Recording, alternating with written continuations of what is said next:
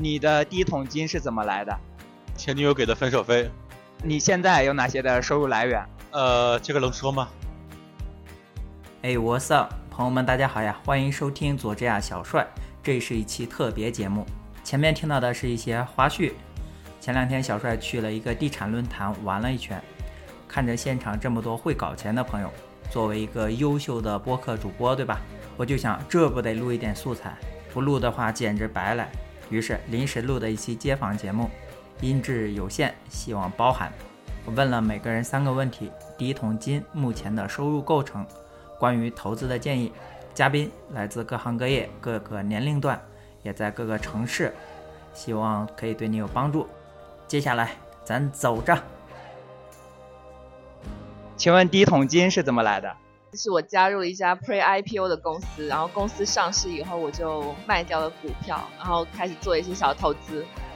目前有哪些的收入来源？收入来源就目前我还是有，还在泰克公司工作，所以有公司给我发的工资、股票，然后还有一部分是我的房产，然后我也有做短租也有长租，他们就房产的收入基本上可以 cover 我自己的正常开销。OK，那非常多元化，都房子都在湾区吗？现在是都在湾区，对，然后我在 remote 一些地方有投资土地，对，但是那个就是小部分的尝试而已。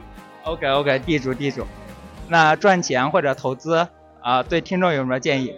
做好 risk management，呃，如果你进入这个圈子，会发现很多人他们可能做的很快，但是最主要的还是做 risk management，然后能够走过一个一个 cycle，啊，能活得最长的人是最厉害的。黄博士，我来采访一下，您的第一桶金是怎么来的？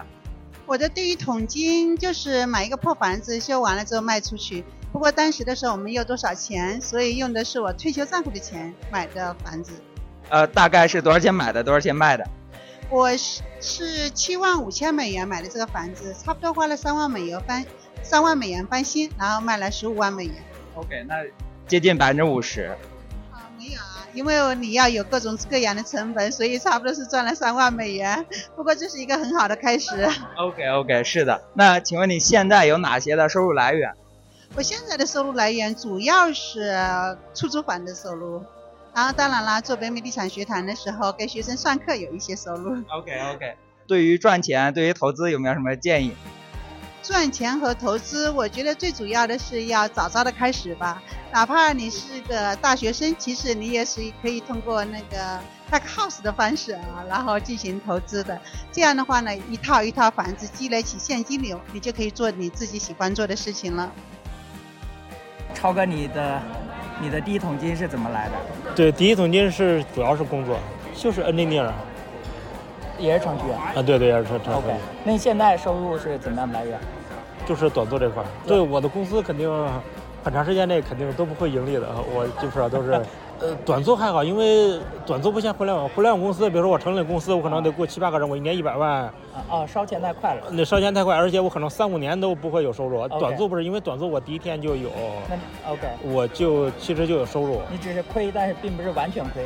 呃，对，但是我肯定长时间去保证，可以就跟就跟亚马逊一样，OK，对，亚马逊的业务从一开始就有，对吧？但是他为了高速发展，他不会让他自己去盈利嘛？OK，那你之前做 VC 做 engineer，后来又做 VC，然后现在又做短租啊？那你在赚钱在投资方面对听众有什么建议？就普通人赚钱，普通人赚钱啊？对，普通赚钱就是你一定要发现你自己的比较优势，做你最有比较优势的，而不是做你有绝对优势的。就是很多人可能他没太注意过这个比较优势原理，就是就很简单，比如说我我有募资能力，对吧？因为我们的基金，我们大概三千万美金的盘子，有一个 G x P 是我找的，就是我募资能力很强。但是我为什么不上来就做就做公寓啊？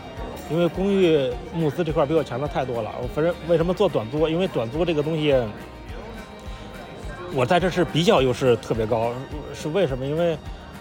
传统的短租公司，他们其实很多都不是互联网互联网背景的，但是我是互联网背景的，提高效率。第二个是呢，其实这个短租公司你可以理解为也是一个出海项目，因为我的人从第一天就在中国跟墨西哥。第一桶金怎么来的？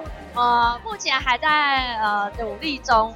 对，然后收入来源基本上我就是做就工工作啊，然后赚钱这样子。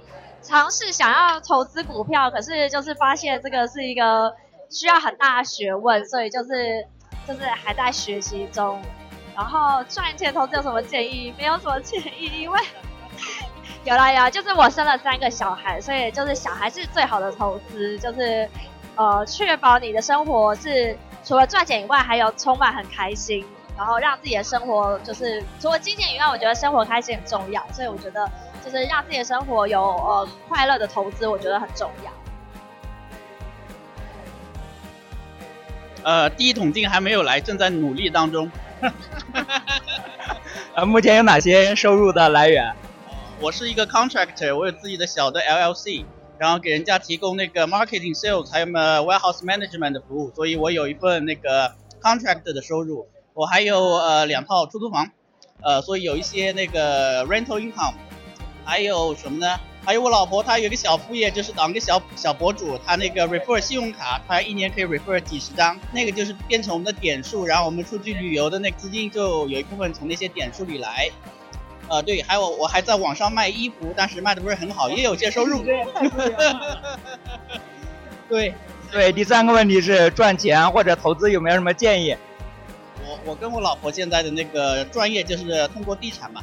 地产投资不断的，呃，呃，就是达到财务自由这个这个计划，计划是十五年实现这个目标，然后现在就是一点点在实行当中吧。然后我老婆是她是会计，她比较擅长那种算税什么的，我是那个比较 handy，所以我的那个管理出租房，还有自己家里的修理什么的都是我自己一个人搞的。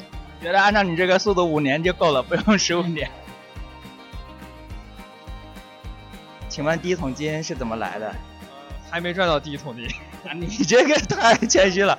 哎，好好讲。真的真的真的。OK OK。啊，那那请问你现在有哪些的收入来源？呃，主要是出租房、工资、奖金。赚钱投资有什么建议？还是要根据你的年龄和就是你风险的承受能力来判断你到底要投什么样的资产。所以我建议你如果投了房地产。呃，也不要忘了股票啊。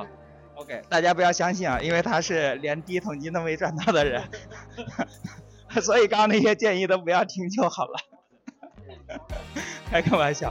哎，来这 Joyce，。呃，请问你的第一桶金是怎么赚到的？卖完全套。你目前有哪些的收入来源？出租房就长租、短租，就是 multi-family Airbnb。啊，有一些债券，因为现在利息很高嘛，然后还有一些 cash 啊，你丢在银行，它利息也很高，都有五个吧，对啊。啊，对于赚钱投资，对听众有什么建议？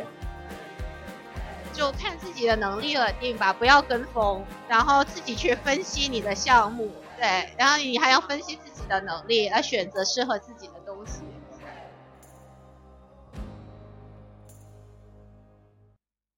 我记不太清楚我的第一桶金什么东西能够称得上是那种典型意义的第一桶金。对对对，因为好像就是是老老实实上班，呃，努力工作，升职加薪，然后秉承华人的传统美德，好好存钱，然后这样子。哦，其实算起来第一桶金可能是二零零七年的时候，当时回国工作了几年，那那个时候北京的房地产刚刚开始起来。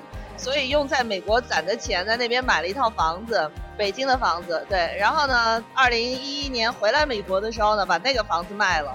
那那个房子一卖呢，基本上是翻了两倍的价钱卖的。所以要说第一桶金的话，可能是那个。对，然后从那个时候回来之后，回来美国就在，啊，我们这边洛杉矶这边一个 Diamond Bar。对，买的，因为那是学区嘛，所以是在学区房。当时是在考虑说是买一个 single house 还是买一个 condo。然后当时回来的时间点也很好，那个时候 Diamond Bar condo 的价钱差不多在三十几万。所对，所以那个时候呢，就用那一笔钱，二零一一年，所以那个时候做了一个正确的决定，就是。用买一个 single house 的钱买了两个 condo，那么这样子的话就自己住一个，然后租一个，这算是第一桶金吧。周游了一圈，对。然后哪些收入来源？收入来源大部分还是靠工作了，基本上都是，但是我在同时做几份不同的工作，不过也都是自己喜欢的工作。我在本地的电台工作，洛杉矶的电台工作，然后我在 Rose Hills 是我们这里的纪念公园墓园工作，对，做生前规划。然后我也在中文学校当老师，跨度是很大，但是都是很值得去用心做的行业，对。同时，对，所以比如说周末去，周末去这个中文学校。然后晚上电台，然后白天这个 Rose Hills，对。然后赚钱投资有什么建议？我觉得投资上就是不要去算，因为你要算计哦，什么时间入场合适，什么时间怎样怎样的。老实讲，如果不是百分之百的投入去做投资，真的像人家做投资 investment 这种人的话。你去算计，其实算计来算计去就是丢掉了机会。我没有算计，我当时在北京就是我需要买个房子，然后我回来美国就是我需要买个房子，所以就是这么没有没有任何算计。兼职做投资的不能算计，你需要，然后这个东西你觉得好，你就去买就好了。对，当你算算来算去的时候，我其实本来零七年之前也可以买房子的，但那时候就是因为秉承了算计。然后就觉得，哎呀，这个不行，所以零所以零七年在北京买房子，还有这在北京也失去了一个很好很好的二环以里的机会，就是因为算计，就是因为算计。我本来自己买的那个房子是在三环外，然后呢，后来二环以里出来了一个小楼盘，然后带我妈去看那个楼盘，本来还可以从那个公司就是开发商那里拿到折扣，但是后来就是因为算计，哎呀，你的这个房贷呀，什么这个那个怎么样啊，结果就痛失了那个机会。可是当时如果不算计，就完全凭感觉就去买了，买一个小户型，那真的现在都不知道赚多少倍了。对，所以我的认为是普通人做投资，房产是比较稳定的，eventually 它一定 long term 一定是涨的。然后不要算计，只要你能 hold 得住，就下手，任何时候都是好时候。我可能还没来呢，还在路上，对吧？On its way。主动就是打工的收入。然后被动的就是一些股票、房地产的投资。对，我在科技公司工作，我觉得两个都要努力吧，就是本职工作不要落，好好赚钱。然后但也不能把所有的精力都放在主业上，因为毕竟你随着年龄的增长，你的主业投资的这个 margin 增长幅度就越来越小了吧？感觉，所以就是说还要放在投资上面，更多是一个 time value。呃，第一桶金怎么来的？就是攒的，靠工资攒的。然后，呃，比较激进的是，还用当年没有首付嘛，还用那个四零一，呃，存的四零一的一半儿去做了首付，呃，买的第一套房子。呃，我的收入来源也比较多样化，但是每样都一般般。呃，一个是我现在在做那个软件测试的工作，是一个 full time job。呃，然后第二个是我早年呃，大概呃一毕业的时候，呃七八年前，我有在教古筝课，我有一个古筝 studio。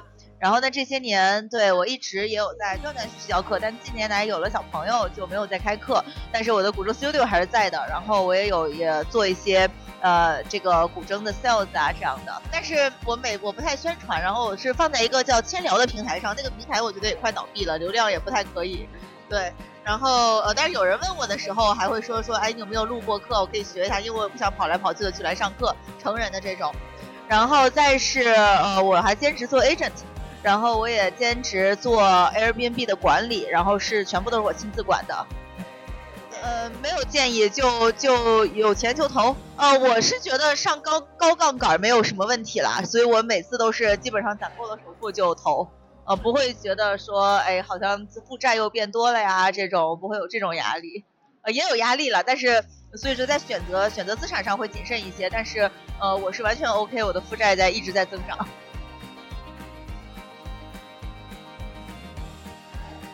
好，我的第一桶金是怎么来的哈？呃，我觉得我们移民到美国二十年，我们因为我们自己是做生意的，所以。我刚才听到他讲，因为我不做房地产，其实我对房子没有任何的感觉哈，包括我们以前在国内。